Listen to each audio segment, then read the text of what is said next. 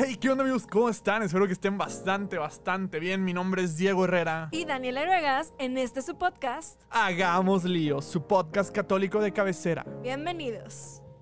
Hey, ¿qué onda, racita? ¿Cómo están? Espero que estén muy bien. Yo estoy muy contento. De hecho, estoy bastante, bastante, bastante emocionado por el episodio que tengo. Bueno, que tenemos hoy, que vamos a preparar. La verdad es que hoy sí tengo que admitir que estoy más nervioso que en mis en los episodios normales, pero pues es por la talla de invitada que tenemos el día de hoy. Pero no voy a eh, pero no, no voy a empezar este podcast sin, sin antes presentar a la que es mi amiga, mi colega, la co-conductora de este podcast, quien hace todo esto posible, Daniela Iruegas. Dani, ¿cómo estás? Muy bien, Diego, muy feliz, la verdad. Yo también creo que estoy muy emocionada. O sea, me encanta ver este, pues los caminos que Dios nos prepara, las personas que nos va presentando en la vida. Y el día de hoy, pues ya van a ver el título del podcast ahí en Spotify de la invitada que tenemos el día de hoy. Gran invitada, no, y gran currículum. La verdad es que tiene un currículum demasiado, demasiado no, sí, sí es grande. Aquí, ah, usted no la está viendo, pero está diciendo que no. Sin, más preámbulos, voy a introducirla y que ella nos platique el currículum como ella le guste a la gran. Voy a, voy a leer tu segundo apellido porque te lo prometo que lo ensayé para, para este momento, pero estoy seguro que lo voy a pronunciar mal. Pero aquí está con nosotros la gran Lucía González Barandirán. ¿Sí? ¿Lo pronuncié bien? O Barandandín, como quieras. Ah, Barandandín, oh. sí, no, no. No, es broma, es broma, es Barandiarán, Barandiarán. Ay, qué bueno, qué bueno. Sí, no, sí, sí. Me, me, ahí me asustó de repente que... Te lo prometo que lo ensayé. Es muy complicado, muy poca gente lo, lo, dice bien, ¿eh? Tengo que decir, hasta yo misma tengo batallo, es que es, es un trabalenguas. Es un, sí, yo te lo prometo que está, está cuando, cuando vi el, el, el apellido dije ok, voy a tener una crisis en el podcast, va a estar un poco complicado, pero qué bueno que sí, mis, mis ensayos en el espejo funcionaron. ¿Cómo estás, Lucía? Bienvenida aquí a, tu casa, hagamos lío. Pues muchísimas gracias, muchísimas gracias. De talla no soy muy alta, ¿eh? tengo que decir que, que decías al principio, no, no, soy más bien bajita, pero me pongo tacones para ver si impongo algo más. Sí, sí, sí, sí, Bueno, a comparación de mí, la gente que ya me ha conocido sí, sí está más chiquita que. Pues está más o menos de la altura de Dani. Más o menos. ¿Si conocen? si conocen a Dani, está más o menos de la altura de Dani. Es pequeñita, disimulo. Pero, pero ¿cómo estás? Desde, desde entrada, eres la primera persona internacional que está en este podcast. Se nota en el acento. Ay, madre. De, de España. ¿De qué parte de España eres, Lucía? De Madrid. Del mero corazón de España. Qué padre. Yo, yo nunca he tenido el placer de, ir de cruzar el, el, gran charco. Dani, ¿tú sí has ido? A... Nada más a Italia. Ah, sí, nomás fuiste a Italia. Tampoco nada mal, ¿eh? Italia, tengo que decir. No, fue, fue por una oportunidad de la escuela, si no, yo creo que de mi bolso no hubiera salido tan fácil, pero, pero pronto, pronto vamos a ir. La verdad sí tenemos algún día. A mí me encanta España, me encanta, o sea, nunca he ido, pero es como un país que siempre he querido conocer por la hermandad que creo que hay. Entonces sí, ojalá algún día, un día pueda ir a España. Oye, oye, Lucía, la verdad es que me aventé, para este podcast me aventé varias entrevistas tuyas en, en YouTube. Este, una que tuviste con Alejandro Bermúdez, el director de EWTN. Sí. buenísima, buenísima entrevista. Y, hay varias cosas que, quiero platicarte, pero primero un poco que nos... Hay una pregunta que siempre hacemos aquí en el podcast, este, que es, ¿por qué, o sea, tu historia así breve de por qué eres católica? O sea, yo siempre decimos que, pues, de alguna otra manera todos aquí coincidimos que somos católicos, pero como que esta pregunta de por qué eres católica a veces llega y mueve algunas fibras ahí sensibles de repente, a lo mejor no, a lo mejor es una pregunta que, que tienes ahí. Este, ¿Por qué no nos platicas un poquito antes de empezar con toda esta, esta historia? Pues soy católica por la gracia de Dios. qué buena respuesta. no sé decirte, creo que te, tuve la suerte de nacer en una familia en la que la fe era importante en, en España y que de hecho era no era, no era simplemente un, una, un ir a misa los domingos, sino que era algo que, que, era muy importante en mi familia. De hecho venía de, de un, bueno, mi padre eh, había estado defendiendo la fe constantemente como periodista. Él dirigía un periódico en el norte de España y que, cuya ideología era católico eh, y, en defensa de todos los valores comunes de España. Y entonces para mí eh, esa, esa sensación de que es algo muy importante, que hay que cuidar, que hay que preservar, que hay que defender, con eso crecí. Es verdad que luego el, ser católico, yo creo que, que, que, tiene, hay un momento en el que es algo con lo que creces, ¿no? si, si, es que te has educado en una fe católica, pero luego las preguntas te las tienes que hacer. O sea, te, ¿por qué eres católica, no? El, ¿Crees en esto de verdad? ¿Por qué crees? Y, tienes que empezar a, razonar o no razonar eh, si, quiero decir, tomas una decisión de si te acercas o te alejas. Pero eso es un momento en la historia de cada persona, ¿no? Pero pero sí, a mí esa, ese momento de pensar y replantearme todo y de cuestionarme, que sí que es verdad que me cuestiono mucho las cosas, fue ya bastante mayorcita, fue con unos 23 años. Ya. Mientras me movía, simplemente me, me dejaba, me dejaba llevar por las cosas que me gustaban. Leía mucho tema de fe, pero tampoco profundizaba mucho, ¿no? Ya. Y, y bueno, pues no sé decirte por qué, por la gracia de Dios, Por realmente. es, es buena respuesta, la verdad. Creo que es una, una muy buena respuesta y todo lo que me dices, pues sí. Yo creo que todos tenemos ese punto de donde empiezas a cuestionar, ¿no? Y ahorita que platicas de tu familia, pues sí, su familia es periodista. También escuché en, el- en esa entrevista que tú querías también ser periodista y por las por la gracia y bueno, también por tu astucia, decidiste estudiar una carrera que te llevara y te guiara hacia el periodismo, ¿no?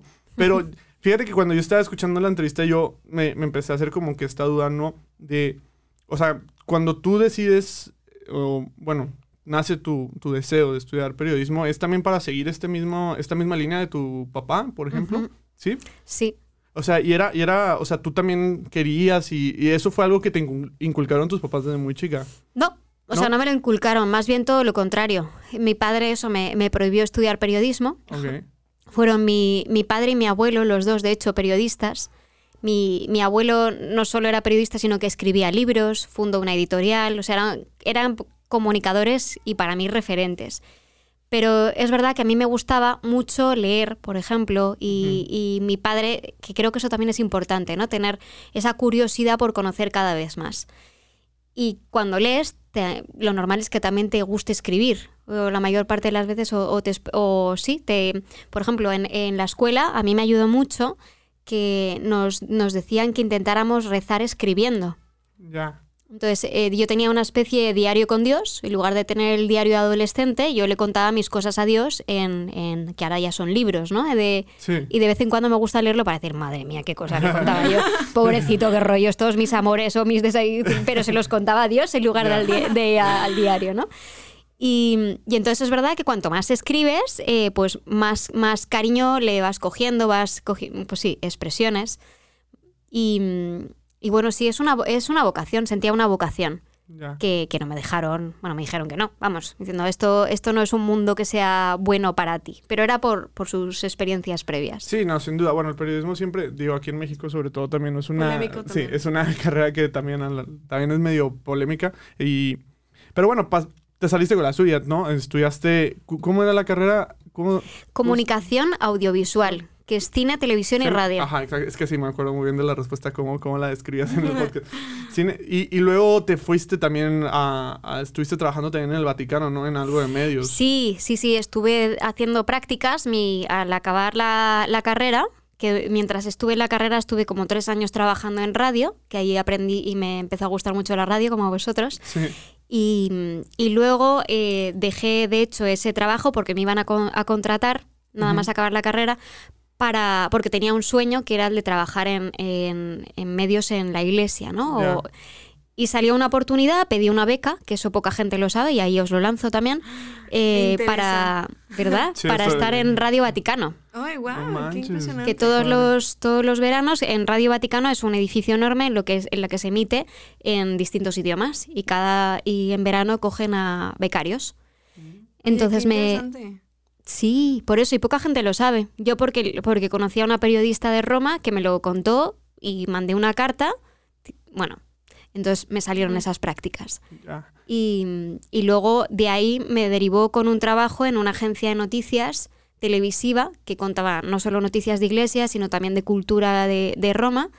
Y ahí conocí a mucha gente joven con mis mismas inquietudes de distintos países que me enriquecía un montón y que me hacía pues conocer más también y querer amar más a Dios, ¿no? Ahí es cuando me empecé a hacer preguntas. Ya, y esto fue como a qué edad, digo, si no es... 23. A los 23, donde estaban todas estas preguntas que decías al principio. Y estabas en Roma, en el mero corazón de la iglesia. Mm, No, no puedo evitar preguntarlo. O sea, y esto a lo mejor no tiene nada que ver con el tema que vamos a tratar más adelante, pero, o sea, ¿qué sensación genera Roma? Es que a mí también, o sea, pues estás, estuviste trabajando literal en el corazón de la iglesia. Sí, O sí, sea- sí. Pues eh, Roma es mi ciudad. ¿Sí? Eh, sí, es una, es una mezcla entre el caos absoluto porque es un caos. Hay gente que no lo soporta, de hecho, ese caos, porque cruzan los coches, los propios peatones no pueden, no, no hay, hay pasos de peatones, pero nadie los respeta. Entonces va, tienes que lanzarte a la aventura, cruzar las calles, y es un caos. Sí. Es un caos, pero a la vez eh, en el entorno, recuerdo el primer día, el día antes de empezar las prácticas, que fui a San Pedro y, y al entrar me, me puse a llorar, decir, estoy aquí para servirte, ¿no? O era lo que yo en, a mis 23 añitos pensaba, ¿no? De, gracias por haber, cu- a- haberme dejado cumplir un sueño. Y, y luego es una ciudad llena de energía, hay muchos, pues sí, hay mucha gente joven, muy distinta, y eso al menos a mí en ese momento me hizo conocer otra realidad de la que era mi burbuja, porque siempre había vivido. En la carrera no, en la carrera salía de mi burbuja, pero era casi beligerante, ¿no? O sea, Sí. me sentía que iba contracorriente del to- todo lo que es el mundo del cine en general o la gente que quiere dedicarse al cine, más bien Sí. tiene una, un modo de pensar que nada tenía que ver con el mío, pero me gustaba. De, de hecho, no fue un reto, o sea, porque sí, sí es cierto, o sea, bueno, de hecho yo tengo amigos que aquí estudian cine y, y la verdad les va bien y todo, pero sí veo difícil, bueno, al menos en el contexto aquí de Monterrey, este, Regio, sí veo difícil pensar en una persona con profundos valores católicos estar estudiando una carrera como esa. ¿Tú no te enfrentaste así en la, en la universidad con, con ese tipo de pensamiento? Constantemente, constantemente, pero la verdad es que me gustaba, me gustaba que me confrontaran, ¿no? O sea, Ya. Porque todo lo que había conocido hasta antes de la universidad era, pues eso, mi familia muy, muy católica, mi colegio que también era pues de formación muy católica, tradicional. Entonces, al llegar a la universidad y entrar en esa jungla, que es la de la gente que se quiere dedicar al cine, eh, me vino fenomenal, porque lo me pasaba lo mismo, ¿no? O sea, era como, yo creo en esto, creo en esto, pero mm, soy consciente de que necesito saber contárselo a, la- a los demás, ¿no? Además como Ajá. comunicadora, ¿no? O sea, ¿cómo Sí. les hago entender que esto es importante? Pues lo primero de lo que me he dado cuenta en, en este tiempo es que eh, es un orgullo ser católico. Sí, sí. De verdad, o sea, el- parece que el mundo te diga que es algo antiguo, viejo, Anticuado. anticuado, que qué pereza, de verdad. Entonces, el- la, la respuesta mágica era como, pero de verdad, Lucía, ¿tú vas a ir a misa o vas a dejar de venir a no sé qué porque te vas a, no sé, algún plan católico, ¿no? Sí. Yo decía, sí, ¿o vas a misa? Sí, tú no. Entonces ya le rompes completamente. Yo, pues yo sí, porque tú no. O sea, es como, ¿de verdad no vas? Pero tío, si tú eres un moderno, eres un vanguardista, ¿cómo no se te ha ocurrido? No, antes me- Entonces- te, voy a, te voy a robar esas respuestas para aplicarla aquí también con, con mis amigos. Una porque- respuesta un poco contemporánea, artística, de que Sí. pues estás intentando cosas nuevas, de que ¿por qué no? O sea, ¿por qué no vas? ¿Qué Claro. tienes? ¿Tú que pruebas de todo? porque no has probado esto? Ah, Ah. ¿Ah? muy buena. Oye, entonces, Sí. entonces, o sea, eh, en- se nota que eres una persona que hace lío. Este, sí, sí, Se nota que eres una mujer determinada. Sí, entonces- sí, sí, o sea, que, o sea, que tienes una meta y la buscas, entonces cumples tu sueño, dices, estás, eh, o sea, recuerdas esta, esta Lucía en, la, en, la, en San Pedro llorando y pues ya tiempo después logras, cumples tu sueño. ¿Cómo entra esta decisión de empezar a, a buscar y distribuir cine? Porque si bien escuché en, es- en esta otra entrevista, empezaste en Los Ángeles, ¿sí es cierto? O sea, ¿cómo, ¿cómo fue decidir de, bueno, me voy a Los Ángeles porque ahí está Hollywood o cómo, cómo fue esa Para decisión? nada, para nada. O sea, sí que, sí que era muy cinéfila desde pequeña. Eh, de hecho, veía películas a escondidas Sí. eh, con mi hermano eh, hasta las 2 de la mañana. Veía todo tipo de cosas. O sea, ahí mis padres, la verdad es que me sorprende porque no me controlaban nada. nada, me dejaban ahí y lo mismo, a las 6 de la mañana me levantaba. De pequeña sí, mi padre me ponía las películas que él veía, que además yo nací tarde, mi padre tenía 53 años, entonces las películas que yo veía eran en blanco y negro. Ya. Eh, pero eran películas, las de antes, eh, mucho más profundas. Pues sí, con un mensaje más grande, ¿no? También por la Sí. época en la que salieron. Sí. Entonces, una de las películas que mi padre me ponía siempre era la canción de Bernadette. No sabréis ni, ni cuál es, pero bueno, es de las apariciones de Lourdes en blanco y negro. Ya. Entonces, sin, sin casi él darse cuenta, me iba educando desde muy pequeña la mirada en un tipo de contenido. Eh, no, no era solo la canción de Bernadette, había más películas ¿no? que me Sí. ponía. Pero, pues no, no, no tenía intención de ir a Los Ángeles. De hecho, tampoco era algo que me entusiasmara. Sí que era la- una niña friki en, en mi adolescencia que me compraba todas las revistas de cine, conocía a todos los actores y directores, pero era friki. O sea, no era, no era me quiero dedicar al cine, era, oh, eh, eh, este director que acaba de hacer esta otra película. Entonces, cuando miro para atrás veo lo bien construida que está mi historia, que no la he construido yo. Me- los pasos me los ha ido guiando Dios, ¿no? O sea, yo quería comunicar, fantástico. Eh, me fui a Roma, tuve que volver de Roma a- a- con, un, con un bofetón, que fue eh, que mi padre se puso muy enfermo, pero muy enfermo y tuve que dejar mi trabajo soñado Ya. y, renunciar a eso. ¿Eh? Y regresaste a Madrid en ese, en ese camino. Vivía, mi familia vivía en la costa, en una ciudad que se llama Valencia, Ah, ya. pero fue Al, al norte. En, eh, no como el, en el centro, en el Ya, centro ya, pero en costa, Ya, en uno de los laterales. Y, y bueno, entonces, eh, pues eso, Dios me fue reubicando, eh, me fue otra vez poniendo en orden, porque es verdad que, que es un, era un sueño y sigue siendo un sueño el comunicar la buena noticia. Pero es como si esa curiosidad que tenía adolescente por el cine, del que yo no tenía nada, o sea, es que no prestaba atención a esas clases, porque sabía que no me iba a dedicar al cine. O sea, Lo nunca tenía fue- claro cristalino. Nunca fue tu. O sea, nada. O sea, simplemente te gustaba y ya. Me gustaba ir al cine, ya, pero, pero era malísima con la técnica, por ejemplo. Ya. Muy mala. O sea, a mí me ponías a grabar con una cámara y todavía ahora y tiemblo. Ya. Porque estoy segura de que tocaré algo que no... te- Que no... Pero, eh, bueno, pues em, acabé en Los Ángeles por casualidad, porque en esta agencia de noticias que os decía de Roma, en la que conocía gente de otros países de mi misma edad, con los mismos anhelos, pero con matices distintos, entre ellos había una chica norteamericana que se llama Amanda, eh, a la que y nos hicimos muy amigas. Entonces, ella no hablaba, hablábamos en italiano, ella no hablaba español, yo hablaba un inglés muy malo, entonces nos empezamos a dar clases mutuamente. Ya. Y claro, en todo esto me tengo que volver a España, se, se rompe ese momento de mi vida y pasan pues cerca de un año. Y ella me, me escribe un email, oye Lucía, ya sé que todo está yendo muy bien en España, que todo se ha ido como reubicando, pero eh, me pregunto, igual es una locura, pero yo ahora mismo también volví de Roma, estoy viviendo en Los Ángeles, he empezado a trabajar en una productora de cine eh, con gente muy buena. Y oye, si sigues con esa mm, idea de aprender inglés, se acaba de marchar una de mis compañeras de piso, ¿te interesa ocupar su lugar? En lo que te permita la visa de turista. Y, y justo yo estaba mirando para irme un tiempo a Londres, que lo tenía mucho más cerca. Sí, sí, sí. No, mucho a, más cerca. a aprender inglés y había conseguido ya un alojamiento y era ya lanzarme a ver qué encuentro de trabajo, pero ahí, ¿no? A Londres. Y dije, pues entre Londres, que está más cerca, y Los Ángeles, pero con una persona que conozco, pues me motiva más Los Ángeles. Sí, sí, sí. Y, y Y una entonces... aventura también, ¿no? De cruzar todo el charco y llegar acá. O sea, creo que es Además, también... una cultura muy distinta. Claro, un poco- un poco más de retador. Europa. O sea, qui- o sea, sí el- es inglés, pero salirte de, de- de Europa. Digo, sí sé que son culturas distintas, pero pues sí venir a América, pues es otra. Y luego a Los Ángeles, que es una ciudad también muy caótica, ¿no? También muy caótica. Un, un caos distinto al de Roma, Sí, no, Pero- súper distinto. pero sí. Entonces decides irte y, o sea, ¿cómo es esta experiencia en el que, en el que te vas también adaptando a una nueva ciudad y, y cómo vas aprendiendo tu camino, sobre todo de, de no perder el centro que ya tenías de- del sueño, ¿no?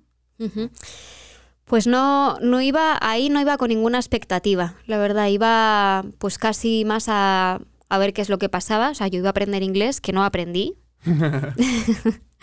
porque me rodeé de latinos. Oh, gran error, gran error, incluso, bueno, entonces mis, salvo mi amiga Amanda, que hablaba inglés, en el resto de la casa todas hablaban español, Sí, eh, y, y no había modo, no había modo. de, de poder aprender. Luego sí que es- poco a poco se me fue haciendo el oído, y, y poco- pero en ese momento era como, qué error. Pero, pero bueno, en, en esa casa a la que llegué, eh, eran, todas trabajaban en la productora, en, en una productora fundada por precisamente mexicanos conversos. ya. Y O sea, también católica. La productora. Católica. Ok. O sea, o sea el, el- Jesús no te abandonó en todo este. en todo Eso es este lo que yo siento, como que me ha ido llevando de la mano. Y eso es una cosa que sí que rezo mucho, ¿no? O sea, cuando es, es y que pedí y que pedía desde pequeña. Digo, por favor, no permitas que me suelte de tu mano, porque me, me siento muy débil. Ya, Entonces, si ves que, que me desvío un poco, por favor, agárrame, ¿no? ya. Eso es algo como que repito, como si fuera una jaculatoria siempre, ¿no? El, el aumenta mi fe eh, y el no me sueltes de tu mano. Ya. Y siento que literalmente me ha ido llevando él a, a- ¿no? A, todos lados, pues ¿Cómo es posible que... Es que ¿cuántas productoras puede haber en Los Ángeles? Y católicas. ¿Y católicas? En Estados ¿Dos? Unidos, sí. ¿Dos? Es- O- esos son- por- yo conozco dos, no conozco más católicas. no- Seguramente habrá más. Yo no conozco ninguna. De hecho, que es algo que voy a, te quería decir más adelante, pero sí, hablando de las productoras. Entonces, te vas ahí a Los Ángeles, estás en esta experiencia y ahí adquieres todo este conocimiento acerca de la producción. Y, y luego, ¿cuándo es donde empieza y nace este deseo de fundar lo que hoy es Bosco Films? En Los Ángeles lo que descubrí es el poder que tiene el cine como instrumento de comunicación, no solo de arte, que era ese anhelo que yo tenía, comunicar, ¿no? Comunicar causas buenas. Eh, ahí me di cuenta, eh, lo que tú decías, ¿no? Es, es una cultura muy distinta y yo al principio pensaba que era algo normal en los, en los norteamericanos porque iban a esta productora, yo iba a recoger a mis amigas al salir del trabajo, me iba a mis clases de inglés y al recoger pues les veía que había mucha gente ahí que no trabajaba en la productora, pero muchas a lo mejor eran 10 personas todos los días distintas. Yo decía, estos americanos qué raros son, porque ja, pero pero como no como lo desconocía no sabía lo que era normal y lo que no era normal. Y, y empecé a hacerles preguntas cuando era capaz de hablar un inglés un poco mejor de por qué estás aquí, si tú te dedicas al cine, no. Soy informático. Ah, ¿y qué haces aquí? O soy fisioterapeuta. Ah, eh, no, no entiendo nada. ¿Por qué está, entonces, eh, ¿Y por qué vienes a, a esta productora?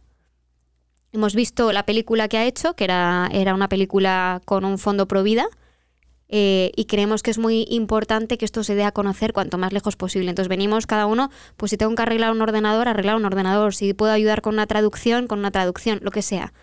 Entonces ahí me di cuenta de efectivamente el poder que tenía el cine. Ya. Y, y decía, y encima me gusta, ¿no? O sea, siempre me ha encantado el cine y, y me, y me vino como un flashazo y un deseo todavía más grande de es por aquí, Ya. por donde tienes que ir. Entonces ahí te regresas a España y en España ya fu- fundas lo que hoy es Bosco Films. ¿o No, estuve estuve 10 años en distribución, Ok. eh, en, en distribuidoras de cine. Yo estudié, como os decía, cine, entre otras cosas, pero no tenía ni idea de lo que era distribución, ni idea. Todavía yo creo que no lo enseñan, pero bueno, para explicarlo en, en sencillo, el productor produce la película, la hace, y la distribuidora hace todo lo demás. Desde eh, la campaña de marketing, el diseño del póster, del tráiler, la publicidad, eh, eh, las... Edición, post, edición, todo lo demás, ¿no? O sea, imagino Pues, que todo lo... todo lo que es la o hablar con los cines, eh, todo eso, todo Sí. eso es distribución. O sea, todo lo que vosotros veis o nosotros vemos en una película, eso es distribución. Las reseñas de prensa, es eh, todo eso es distribución. Ya juntar a los críticos y todo. Entonces empiezas, te empiezas a meter en este mundo, todavía estando en Estados Unidos de la distribución. Eh, más bien, Ajá. porque eh, empecé haciendo marketing y comunicación, que era lo más lógico, además, porque era de lo que podía aportar un poco más. Y luego ya en España eh, me pusieron a, a intentar aprender cómo funcionaba el mundo de la distribución en una empresa independiente. Independientes son las que no son las grandes que conocemos todos, ¿no? sí, Ni. Universal, ni Sony, ni Fox, ni ninguna de estas, Ajá. que va por libre, va de manera independiente. Y ahí aprendí todo, desde cómo se negocia un contrato, qué tipos de derechos hay, o sea, ya la parte más específica. Sí. Y, mm, y diez años después eh, ya eh, empecé con Bosco Films. Bosco Films es, es. Me puse a leer un poco también. Escuché que tenías el otro nombre de, lo, de este San. Feliciano Kobe este, como opción. Ya no voy a abundar más en eso. Llega a Bosco Films y mm, te, te quería preguntar: ¿no, ¿no sientes que topas, o bueno, con pared? Bueno, sí, ¿no sientes que topas con pared con un mundo hoy que pues el contenido católico no es lo primero que uno piensa. Te, va- te lo digo porque yo digo, no, no, no tenemos mucho que conocernos, ¿verdad? Pero yo, yo era ateo, yo me hice, yo me convertí al catolicismo. Y a mí la verdad el contenido pues católico nunca fue como, Uy. uno, algo que estuviera a la mano, porque no, no, sí, pues no es como que prendes Netflix o vas a un blockbuster en su tiempo y, lo buscaras. No, no sientes que tú, tú topas con pared con un mundo que a lo mejor está, pues no sé, como que o no sabe o, o las tendencias no lo guían a eso. ¿Cómo, ¿Cómo fue esa experiencia? ¿Lo sentiste como un reto? ¿Cómo, cómo estuvo? Sí, la verdad es que siempre me han, me han gustado los retos. Y me parecen oportunidades de, de estar en medio de, de un mundo donde prácticamente no se le ve, lo que tú dices, ¿no? no es, sí que es verdad que de vez en cuando eh, me enfado en el último año me he enfadado bastante por, un, por cosas muy sencillas, ¿no? Que es la, la calificación de las películas. Sabéis que cuando una película se estrena, te ponen no recomendada para, o todos los públicos, o no recomendada para mayores de 7 años, o de 12 o 16. Sí. Y con las películas familiares que voy buscando con Bosco, en los últimos años casi todas me la- las han calificado para contenido no infantil. Y son cosas que no me puedo explicar. Entonces, en es- ante eso me revelo un montón, porque eso sí que es toparme con la pared, ¿no? Es justifícame porque esta película familiar, que en el resto de países es todos los públicos, en España es mayores de 12, cuando los protagonistas son niños, ¿no? Y eso, y eso al final lo que hace es eh, dificultar mucho mi trabajo, ¿no? Porque es una película familiar, pero si va un- una familia y ve la cartelera más de 12, dirá, algo habrá. Sí, se lo cuestiona. Se lo cuestiona y ante la duda no entra. Yo no entraría. Sí, no, no. Con mis pues, hijos, ¿no? mi mamá en su tiempo no me dejaba entrar a la Sí, claro. Exacto, exacto. Entonces, ante eso sí que me revelo porque siento que no puedo hacer nada, ¿no? Pero en, en lo que es la industria del cine te diré que me gusta. Eh, quizás un poco como eso que decía, ¿no? De, de- en la universidad, ¿no? Que te decía, y tú no, ¿no? El- yo voy a misa y tú no. Porque el- eh, en el fondo el mundo no está acostumbrado a ver católicos. Sí. Y si los ve, tiene la imagen de que, de que es gente mayor, eh, con un velito, ¿no? Y, o sea, como una imagen Anticuada. anticuada. Y no, y realmente ser cristiano es ser revolucionario. O sea, Jesús fue un revolucionario. Sí. Y la iglesia sigue siendo van- vanguardia, porque sigue, lleva dos mil años siendo vanguardia. Lo que dice va en contra del mundo. Perdona, ama. Y eso es atractivo para toda persona. Ya. Entonces, y eso es algo que toda persona quiere. Entonces, en el mundo del cine, eh, eh, por ejemplo, en las películas hay mercados de cine, ¿no? Existe igual que existen las ferias del turismo o de cualquier otra industria, el, cine tiene sus mercados de cine. Y son muchas mesas de gente que, que vende películas y gente que compra películas. Entonces, cuando yo llego a una de esas mesas, digo, hola, eh, hola, eh, soy de Bosco Films. Ah, muy bien, ¿qué tipo de cine estás buscando? Y digo, cine con valores humanos, ¿no? Eh, y, y hablo, o sea, cada vez más, pues evidentemente hablo de cine inspiracional, que es la palabra que utilizan los norteamericanos.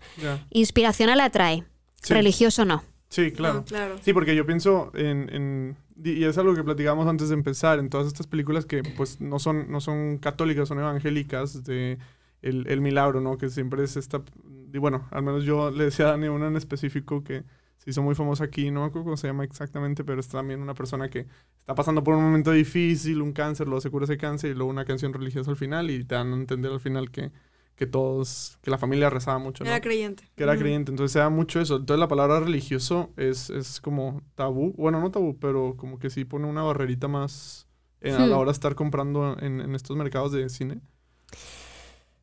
Al final, quien vende eh, piensa que tú estás buscando un producto. O sea, no, no entra tanto a juzgar. Pero sí que es verdad que despierta curiosidad. Entonces, si en, en una reunión sencilla de qué es lo que tienes, em, pues no. Pues a lo mejor no se profundiza. Pero he hecho muy buenos amigos del mundo del cine, otros distribuidores, productores que nada tienen que ver con la fe, porque aunque el, con Bosco sí que intente traer un cine, pues eso, o, o católico o con valores católicos, que no tiene por qué ser religiosos, eh, sí que genera cierta curiosidad.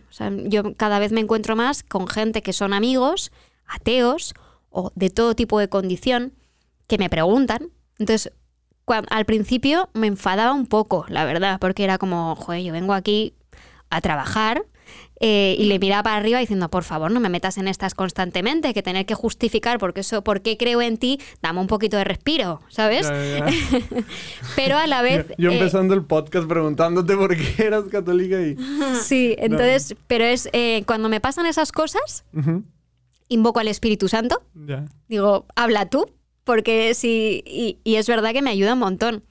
Entonces me he encontrado en unas conversaciones muy complicadas, porque claro, o sea, la imagen que, que la gente tiene de la Iglesia Católica, quien no cree, suele ser bastante común, ¿no? Te, te dicen las mismas cosas. Eh, pues, ¿cómo es posible si la Iglesia roba, exceso de poder, no tiene que ver con lo que Jesús decía, eh, pedofilia? O sea, te sacan toda la basura que tiene la Iglesia, pero nadie habla de todo lo bueno que sí tiene la. Iglesia.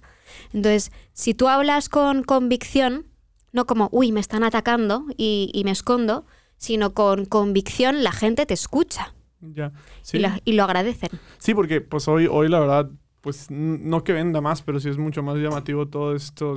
Bueno, hasta a un auge de películas sobre que, que los sacerdotes quedaran mal, ¿no? O sea, digo, también se dio en una época de la iglesia donde también eso era la nota, ¿no? Pero, pero bueno, ya, y dejando eso un poco, un poco de lado, que es un reto que a lo mejor ahorita más adelante tocamos, también te quería preguntar, ¿tú qué buscas, al, o, más bien, qué buscas cuando vas a, a ver un contenido para, para Bosco Films? Que como o sea, ahorita decías humanista, inspiracional, pero me imagino que tiene que haber como que un filtro. me imagino que comprar una película no es algo así como unas papitas en, una tienda, ¿verdad? este, ¿qué buscas? Y también, y, eh, agregando la, la, la pre... Bueno, no, primero esa y luego te hago la, la, siguiente. o sea, ¿qué buscas para comprar una película? Pues mira, tienen que cumplir el requisito de las tres Es.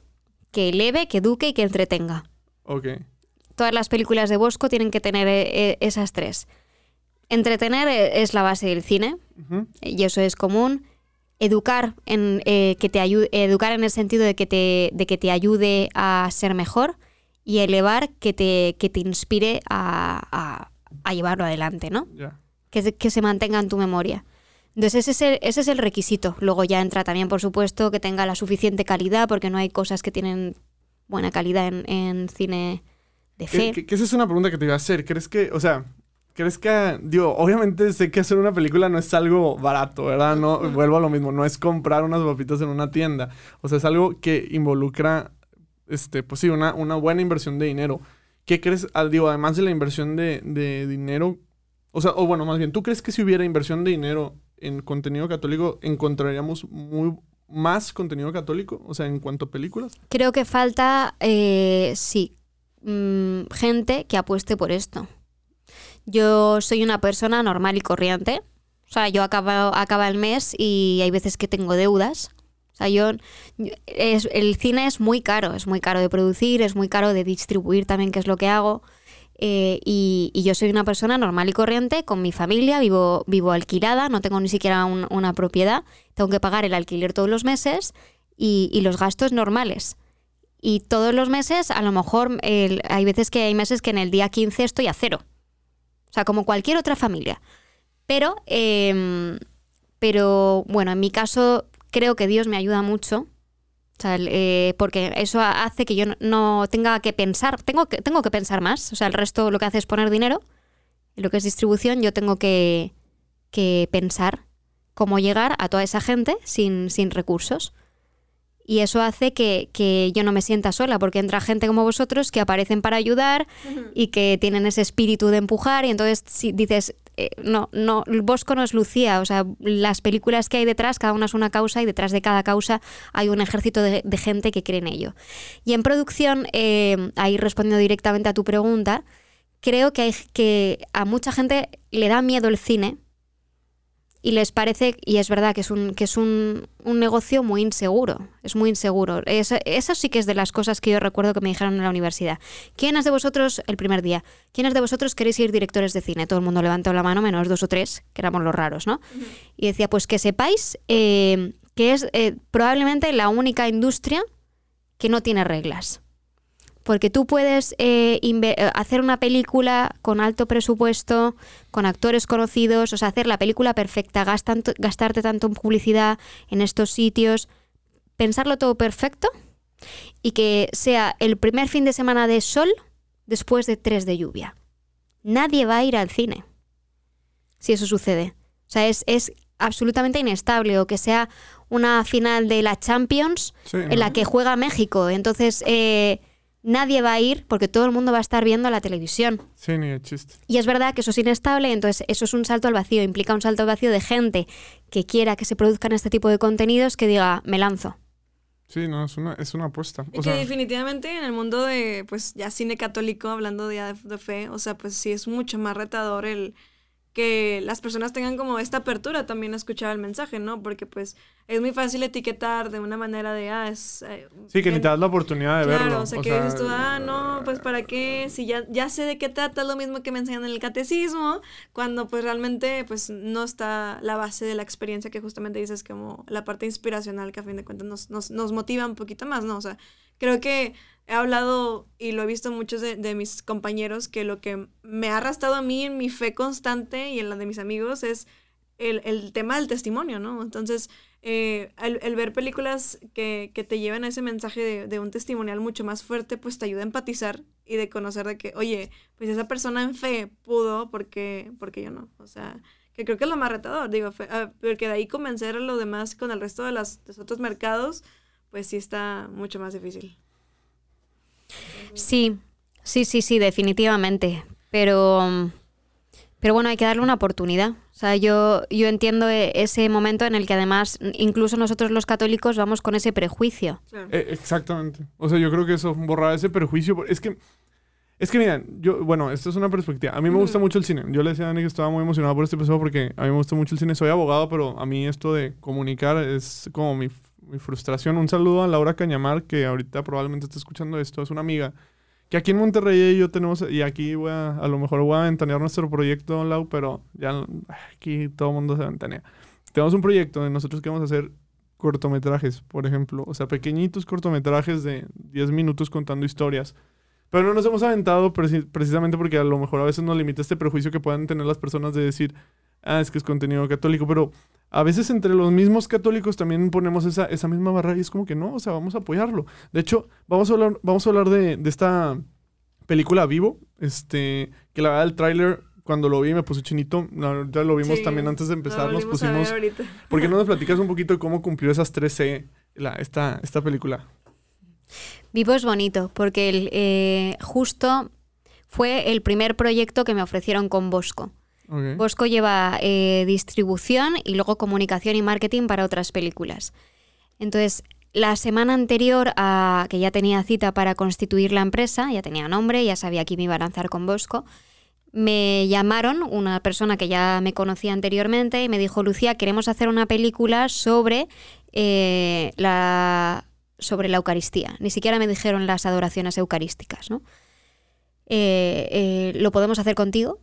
Sabían que me iba a lanzar y, y me sentí como súper agradecida. Y fue el primer proyecto. Tardó, ha tardado cuatro años en ver la luz. Entonces, casi ni siquiera sabía el, el requisito de las tres es, porque es que estaban haciendo Bosco. Pero sí que era algo que tenía claro, que sí y que no, ¿no? Eh, y, y desde luego eh, la Eucaristía era un sí. Sí, sí, sí. Pero. Em, pero me decían, ¿hay director? No, no hay director. Hombre, eh, tenemos a un chico que ha venido a grabar una adoración, que creemos que él puede ser el bueno para hacer esto. Eh, no ha hecho nunca una peli, pero eh, creemos que puede ser bueno porque él, él es ateo y ha venido a una hora santa y está como bastante asombrado de lo que ha visto. Así que puede ser bueno que sea él quien, quien cuente esta historia. Porque ya no es lo que decíamos, ¿no? Es, no es catequizar, sí. sino que es eh, pues otra mirada. Sí, pues contar una historia. Que al final de cuentas es lo que estamos buscando cuando vemos una película. Y, y esta película, o sea, bueno, eso dijiste, Eucaristía, vámonos. O sea, está bien, vamos, no, todavía no sabemos a, a qué, qué- de qué se trata, pero, pero vamos, en estos cuatro años que me imagino que has estado acompañando en el proceso, ¿con qué retos te enfrentaste? ¿No hubo un momento que dijiste, y como que no se ve hacia dónde vaya a suceder, vaya a pasar esto? ¿Cómo fue? Al principio. Al menos principio, si de entrada no tenían director, o sea, ¿qué más? Sí, sabían a quién querían, porque Ujú. pensaban que podía ser bueno y no se equivocaron. El, Ya. el director, la verdad es que es aparte una persona maravillosa y súper humilde. Él está, está todavía asombrado de todo lo que está pasando con esta película. Eh, porque él no es creyente, Ya. no lo es. Entonces, imaginaros para que, que le digan, cuenta esta historia, está en tus manos y, y que pues, pues ahora mismo está como diciendo, pero es que no, no puedo comprender qué es lo que está pasando con Vivo. O sea, pero, pero a como... este punto, a este punto todavía sigue igual. Todavía, bueno, sí, está como abierto, es, es, es una persona muy respetuosa, lo ha sido siempre, pero sí, eh, tiene una mirada muy viva y está como, wow, o sea, eh, es que están pasando cosas muy bonitas alrededor de esta película. Y, mm, y entonces al estar en todo el proceso, recuerdo al principio, el- en un estaban el director, que no era creyente, y pusieron a otra persona que, es, que era guionista, había, era guionista de series, que sí que era católico. Cada uno tenía su trabajo, como vosotros, y luego ellos en, sus, en su tiempo libre iban a entrevistar gente de que tenían historias interesantes a raíz de horas santas.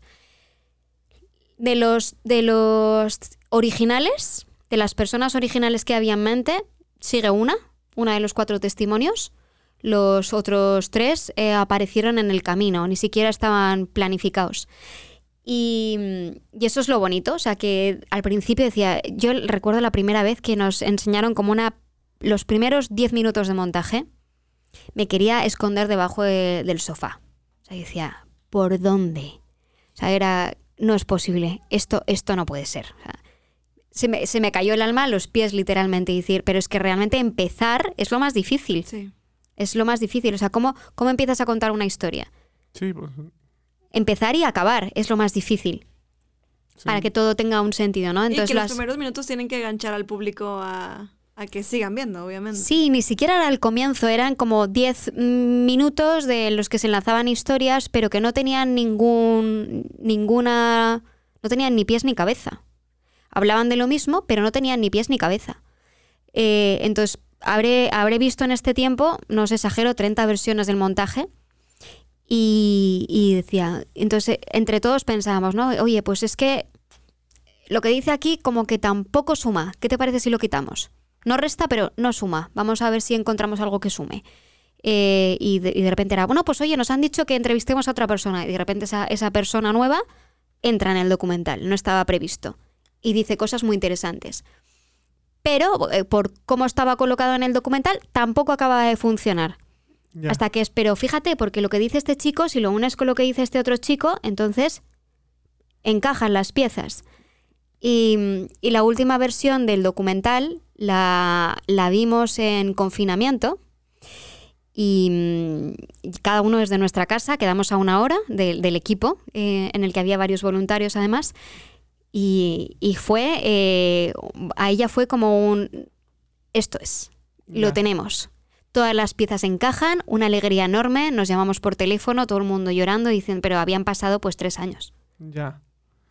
Y eso es eh, ya magia, o sea, es como ahora, te, ahora por fin todo cuadra. Ya tenemos el- el- la, la obra, el, me imagino un rompecabezas, ¿no? Con- Es un rompecabezas, Pues no es suena. fácil.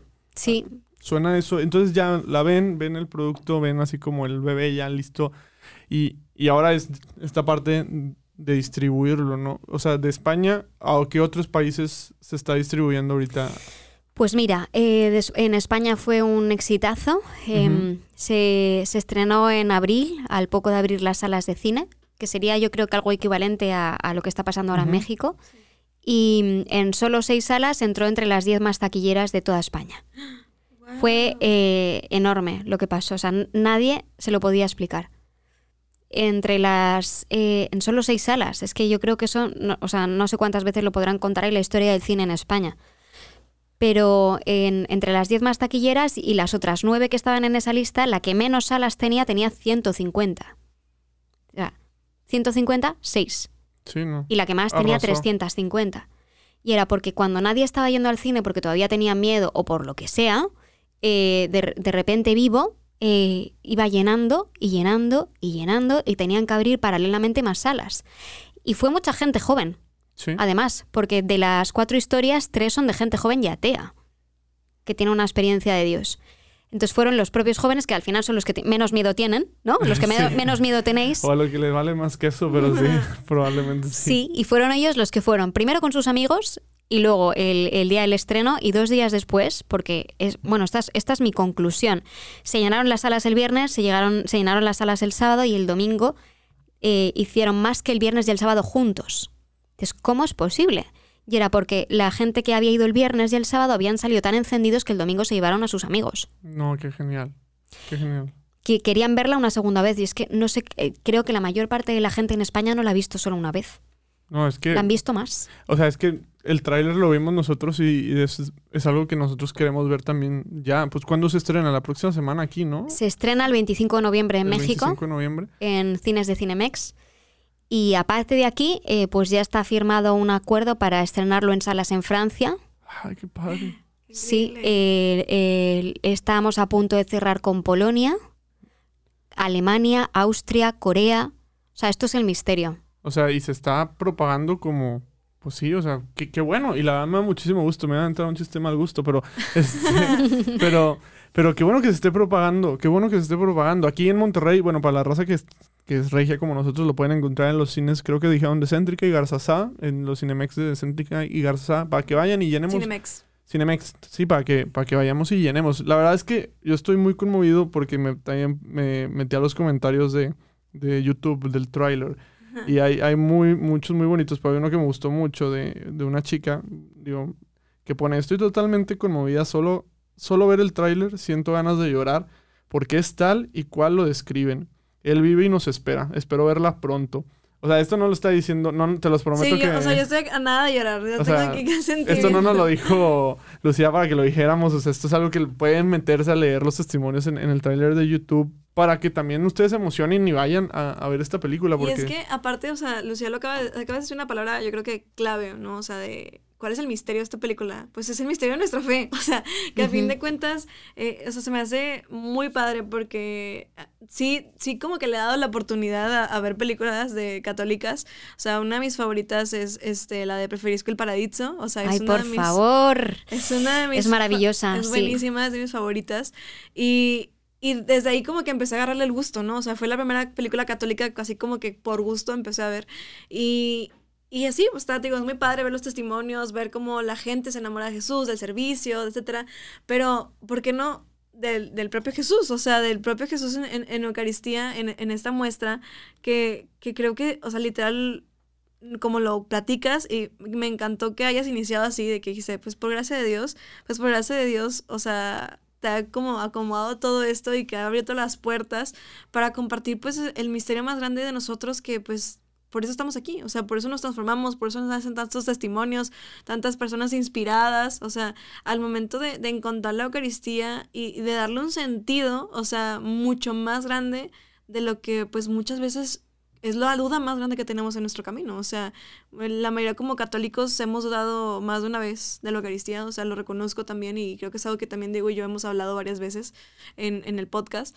Y, y que otra vez, o sea, a través de un, de un, encuentro, a través de una noche, a través de, justamente en, en el, en el trailer sale, ¿no? De, estaba buscando tanto tiempo esa paz y un día entré una noche y me topé a la Eucaristía y se, la encontré. O sea, es esa cachetada guante blanco que muchas veces Dios nos da cuando nosotros también somos capaces de verlo, observarlo, de, de sentirlo. Y, y, qué bonito, o sea, que, que, que pues nada más con esos, ese tráiler se sintió eh, lo que sientes cuando estás en el momento eucarístico, ¿no? Pues cuando veáis la película, como decimos en España, vais a flipar. Vas a flipar, ya sabía. vais a flipar. Esperando. No, qué, qué, genial. No, de verdad, qué genial. Este, ya un, un, una última pregunta, este, ya para terminar e ir cerrando. ¿Qué es lo que, o sea, sin duda, pues ahorita vivo es, es como el, el, el proyecto que, que, viene y la de verdad vayan y véanla. Estamos muy emocionados, sin duda. Y ir el primer fin de semana es vital, sí. es vital. Depende de cuánta gente vaya el primer fin de semana, se mantiene en cartelera o la quitan. Ok, el mero o sea, no, 25. a lo mejor no hay un segundo fin de semana. Okay, Depende de cuánta gente vaya. Ok, okay entonces para organizar, organícense con su grupo de amigos, vayan y llenemos todas esas funciones, es, es vital.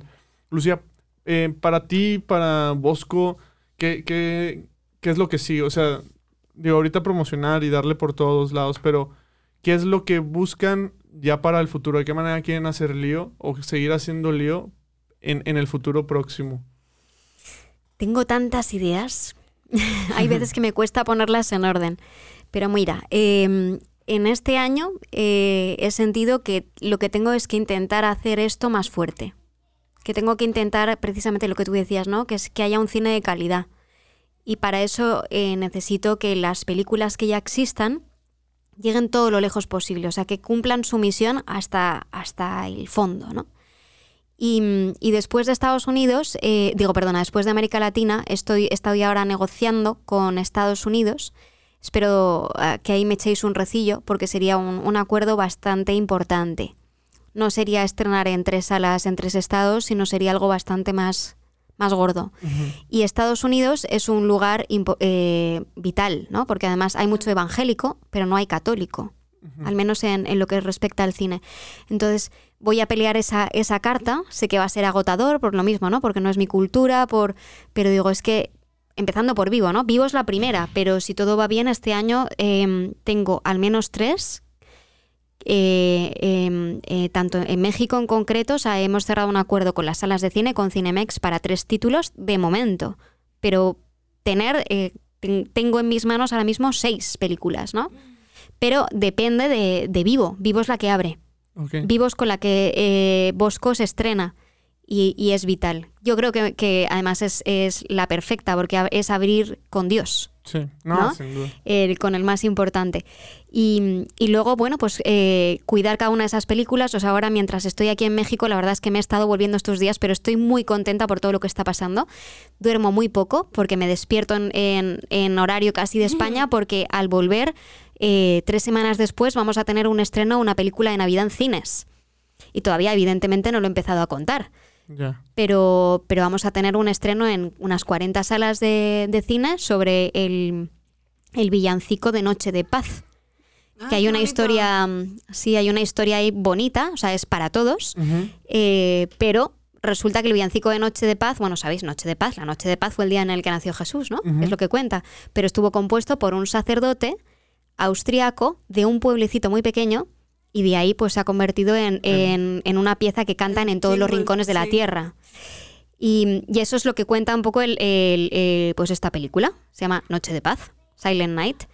A- anécdotas que han sucedido durante la historia a raíz de ese villancico, desde, desde una, no sé si habéis oído, por ejemplo, em, en la Primera Guerra Mundial hubo una auténtica Noche, Noche de de Paz Paz. el Ah, sí. 24, el 24 de diciembre, Claro. al empezar a cantar en una trinchera, unos eh, de un bando, el villancico en su idioma, lo reconocieron los del el bando de enfrente, lo empezaron a cantar en su idioma, salieron la- de las trincheras y fue una noche de paz. Celebraron la Navidad juntos. Gracias a ese villancico, ¿no? Entonces Genial. hay muchas historias detrás de eso y luego hay cantantes famosos que el que de, de todos los países que lo cantan en su idioma. Bueno, es bastante enriquecedor. Esa es una, y eso es lo que me espera al llegar. bueno, que estoy trabajando por detrás, o sea, es lo que os decía, sí, ¿no? sí. Esa es No, la pero parte. que definitivamente te vamos a estar siguiendo el pie. O sea, creo que si ya tocas un gran corazón a veces es muy difícil soltarlo y creo que estás conquistando bastantes corazones y Yo no. vamos a estar. Dios, claro. Dios, o sea, yo me siento una hormiguita, el, eh, que simplemente porque es lo, es lo que os digo, soy muy pequeña. Bosco, en Bosco somos dos personas trabajando, pero es verdad que, que creemos mucho en esto, creo que es vital cre- creer en esto. Y luego hay un tercero que es obligado, que es mi marido, pobre. que, que sí, sí, es, es un bendito. Entonces, el, Nacho, por favor, ¿me haces la factura? Porque, claro, yo soy la creativa, pero luego el que aterriza el, el hacer las facturas, que él es economista y tiene sus trabajos y sus cosas, entonces eh, trabaja obligado. Ya. El, el pobre se enfadaba el año pasado porque organicé una cena de Navidad con, con la otra. Eh, nos fuimos las, las dos ahí a, a contarnos las cosas porque somos dos chicas. Ajá. Y mi marido no me habéis invitado. Me parece fatal. yo, yo aquí currando, currando, trabajando como, como un cochino y, y aquí ni- ni, ni turrón me ha regalado. Entonces, Ay, qué genial. No, de verdad, Lucía, esto es tu casa, lo que te podamos apoyar. el- de verdad, este, para mí fue un gusto. Digo, esto fue una diosidencia que nos, poda- nos hayamos podido conocer. Claro, completamente. Este, pero primero Dios se vienen cosas muy buenas para ti y en lo que te Y para vosotros. Ah, primero Dios, primero Primero Dios. Dios. Y Lucía, nada más para terminar, nos encantaría que nos dieras un mensaje, o sea, algo que le quieras compartir a los, eh, a los chicos que nos están escuchando, A la racita. a la raza, incluso también nos escuchan nuestras mamás. Sí. Entonces, ¿Ah, sí? sí. Entonces, pues para las mamás que sepáis que tenéis unos niños monísimos, buenísimos, gracias. de los que estar orgullosos. y para los jóvenes, algún mensaje que, que les quieras compartir. Y para los jóvenes que sepáis que estáis, que, que tenéis el mejor mensaje del mundo, que, que no es algo antiguo ni, ni, que- que- Anticuado. ni anticuado, es que tenéis lo mejor, es, lo, es la vanguardia, de verdad, creeros que es la vanguardia. El eh, eh, perdonar, amar a los demás, eh, intentar ayudar a crecer a los demás, es que es lo más bonito que tenéis. Y de eso es de lo que hablaba Jesús, así que defenderlo con seguridad y veréis cómo el mundo os escucha. Qué increíble. No, muchísimas gracias, Lucia, por venir, de verdad. Te lo agradezco mucho. Dani, también gracias por, como siempre, apoyarme y estar siempre aquí. Y a todos ustedes que nos están escuchando en su casa, gracias por escucharnos. Saben que los queremos mucho y recuerden, hermanos, que hacer lío en este mundo es ir contracorriente, que hacer lío en este mundo es también apoyar los proyectos católicos. Entonces, si quieren hacer mucho lío, ayúdenos llenando las, las salas de cine este 25 de noviembre para ver esta gran película que es Vivo. Entonces, hermanos, hagamos lío.